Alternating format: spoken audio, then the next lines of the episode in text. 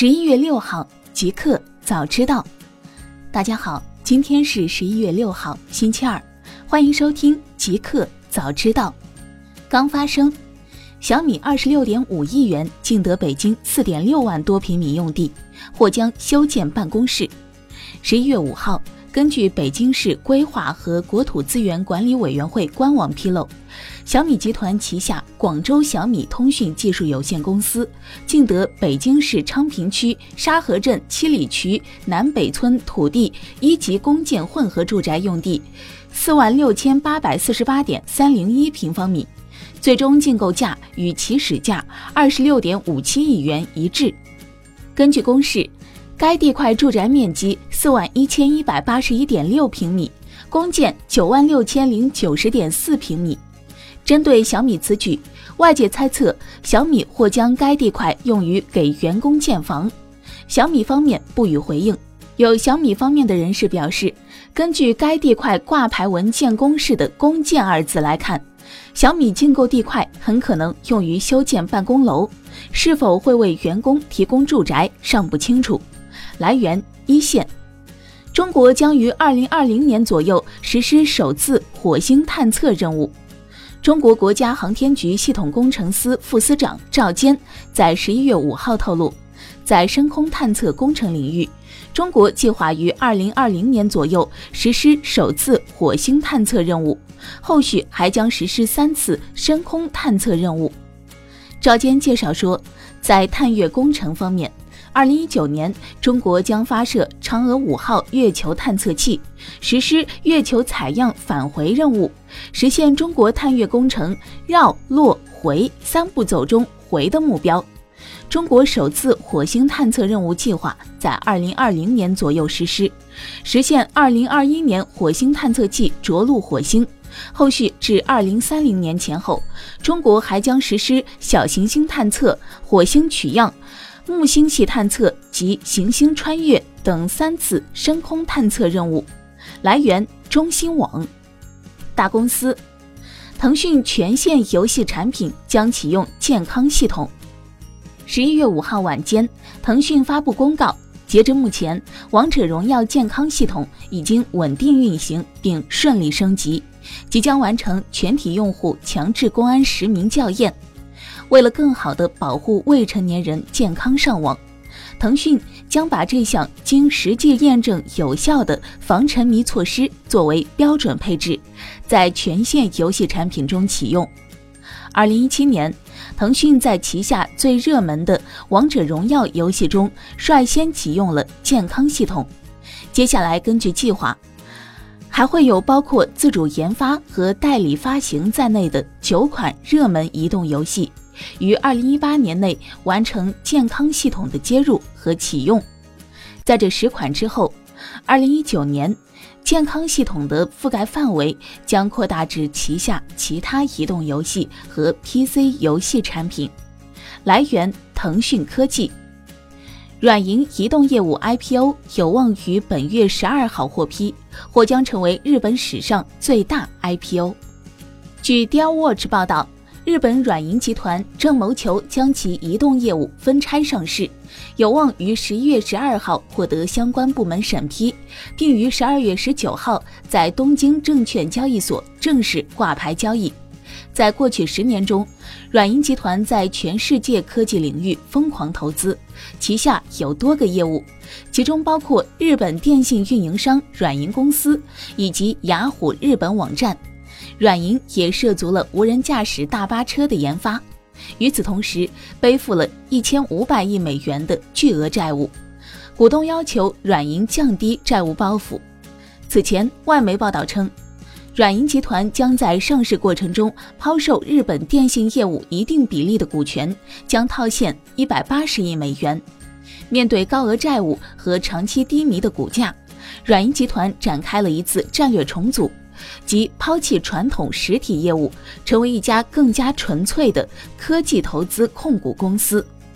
路透社报道称，此次上市将成为日本有史以来最大规模的 IPO 案，也标志着软银逾九百三十亿美元的愿景基金将转型为全球最大的科技投资机构，并将有更多资金投向从共享经济到太阳能相关的领域。来源：全天候科技。微软 CEO：我们不会利用用户个人信息获取利润。据财富北京时间十一月五号报道。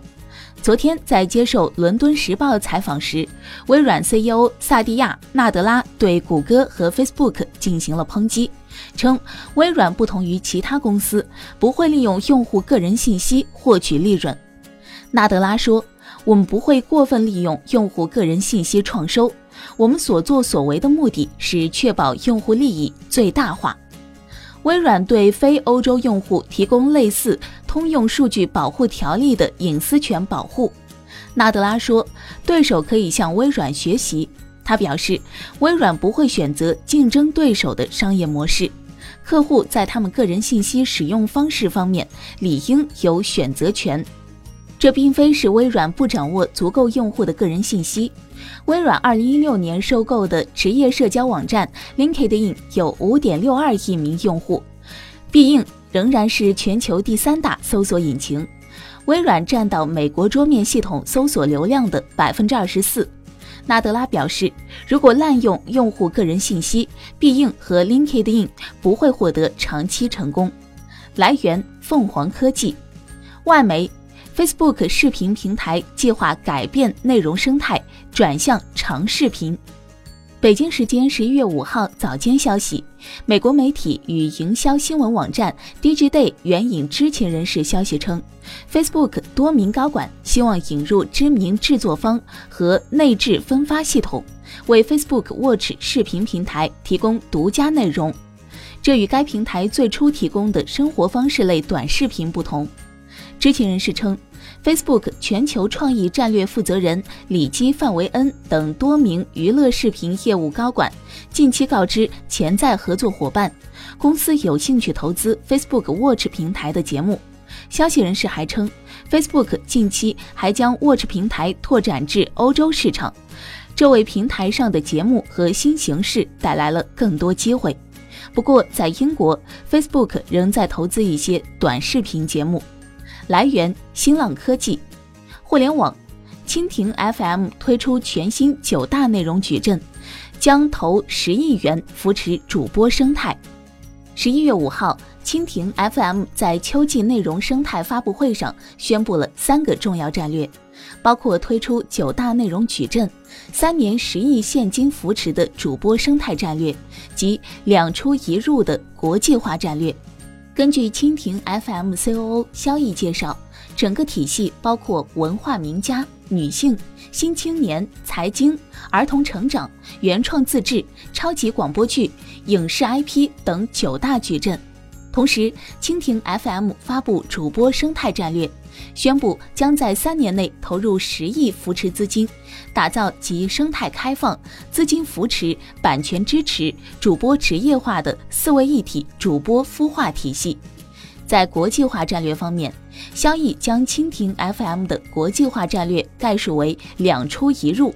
两出，一是指蜻蜓 FM 中文内容的文化输出将通过亚马逊、Audible、全球最大图书馆有声书供应商 Overdrive 以及第二大图书馆有声书 Hoopla 等合作伙伴借船出海，首批覆盖六十个语言的一百零三个国家；二是将上线蜻蜓国际 App，聚合和自制多语言外文有声内容，服务全球用户。来源一线，搜狐系公布第三季度财报，搜狐总营收四点六亿美元，搜狗畅游不及预期。据外媒报道，搜狐系三家上市公司搜狐、畅游和搜狗周一同时发布了截至二零一八年九月三十号的第三季度未经审计财报。搜狐财报显示，第三季度总营收为四点六零亿美元，较二零一七年同期下降百分之十一，较上一季度下降百分之五，营业亏损为四千九百万美元。搜狗财报显示，第三季度总营收为二点七六六亿美元，较上年同期增长百分之七，运营亏损为六百八十万美元，上年同期运营利润为三千五百七十万美元。畅游财报显示，第三季度总营收达到一点一八亿美元，较上一季度增长百分之五，较上年同期下滑百分之二十九。财报显示，搜狗与畅游第三季度营收均不及市场预期，受此影响，搜狗股价盘前大跌百分之八点五六，畅游下跌百分之零点八二，搜狐下跌百分之五点六二。来源：腾讯科技。iPhone XR 需求低迷，富士康和和硕停止增设专用生产线。据外媒报道，有消息人士称，由于新款 iPhone XR 需求低迷，苹果要求它的顶级智能手机组装商富士康和和硕停止增设 iPhone XR 专用生产线的计划。在富士康，他原本为苹果 XR 准备了将近六十条组装线，但是最近只使用了大约四十五条组装线，因为他的大客户苹果说，他现在还不需要生产那么多 iPhone XR。上述消息人士说，这就是说，富士康每天要少生产十万部 iPhone XR，这比起当初的预期少了百分之二十至百分之二十五。和硕也面临同样的情况。它也暂时停止了增加产量，等到苹果进一步指示。然而，在减少 iPhone XR 订单数量的同时，苹果却增加了 iPhone 八和 iPhone 八 Plus 的订单数量。据消息人士称，苹果追加的 iPhone 八和 iPhone 八 Plus 的订单数量合起来约有五百万。来源：腾讯科技。新产品，新款 AirPods 现身蓝牙技术联盟数据库。蓝牙技术联盟的监管数据库在今年十一月一号添加了新款 AirPods 列表，AirPods 无线耳机或将迎来更新。数据库中出现的 AirPods 机型编号是 A 二零三一和 A 二零三二，应该是代表左右耳机。两只耳机均已经通过蓝牙资格认证流程，因为没有通过的设备是不会出现在列表中的。目前还无法知晓新款 AirPods 的发布时间，苹果仍按照初代的发布时间表推进。那么，新款 AirPods 将会在十一月末或者十二月初发布。来源：MacX。一加六 T 国内发布，增加电光紫配色，三千三百九十九元起售。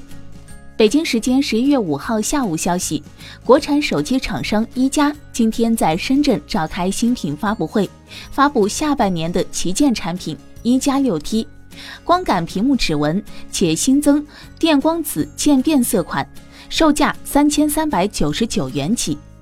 一加六 T 采用六点四一英寸 Optic AMOLED 屏幕，采用第六代康宁大猩猩玻璃。这次的一加六 T 整体延续了上一代的经典设计元素，支持最快零点三四秒的屏下指纹解锁，一共有电光紫、磨岩黑、亮瓷黑三种配色。核心配置方面，采用高通骁龙八四五移动平台，运行内存分别为六 GB 和八 GB 两种规格，内置三千七百毫安时电池。今天发布的国内版一加六 T 分为三个内存版本。六加一百二十八 GB 版为人民币三千三百九十九元，八加一百二十八 GB 版为人民币三千五百九十九元，八加二百五十六 GB 版为人民币三千九百九十九元。来源：凤凰科技。YouTube 可能于十一月八号登陆 Nintendo Switch。十一月五号，据游戏媒体 Nintendo Life 报道，YouTube 可能即将终于登陆 Nintendo Switch 平台。在任天堂官网上，有用户发现，在某些页面底部的“你也许还喜欢”板块出现了 YouTube 的推荐，但点进链接却没有链到任何其他页面。在推荐内容下面显示，该应用将于十一月八号推出，很可能预示着 YouTube 将在十一月八号正式上线 Switch。来源：Digital Trends。广东推出电子身份证。省内三星以上宾馆可登记住宿。据南方都市报报道，广东率先推出居民身份电子凭证，从十一月五号起，可在省内三星级以上宾馆酒店办理住宿登记。凡是广东省公安机关签发的居民身份证，公安机关在完成质证后，已相应生成了居民身份电子凭证。来源：南方都市报。一个彩蛋：平板不好卖了，市场连续十六个季度萎缩。平板市场连续十六个季度萎缩。IDC 的数据显示，二零一八年 Q 三的全球平板出货量三千六百四十万，而去年同期出货量是三千九百九十万。苹果、三星、亚马逊、华为和联想这五家公司占据了平板市场的百分之六十八点四，而去年同期是百分之六十七点一。这五家公司中，只有华为的出货量比去年同期有增长，它的出货量从去年的三百万增长到了三百一十万。苹果从去年同期的一千零三十万减少到九百七十万，三星从六百万减少到五百三十万。来源：Solidot。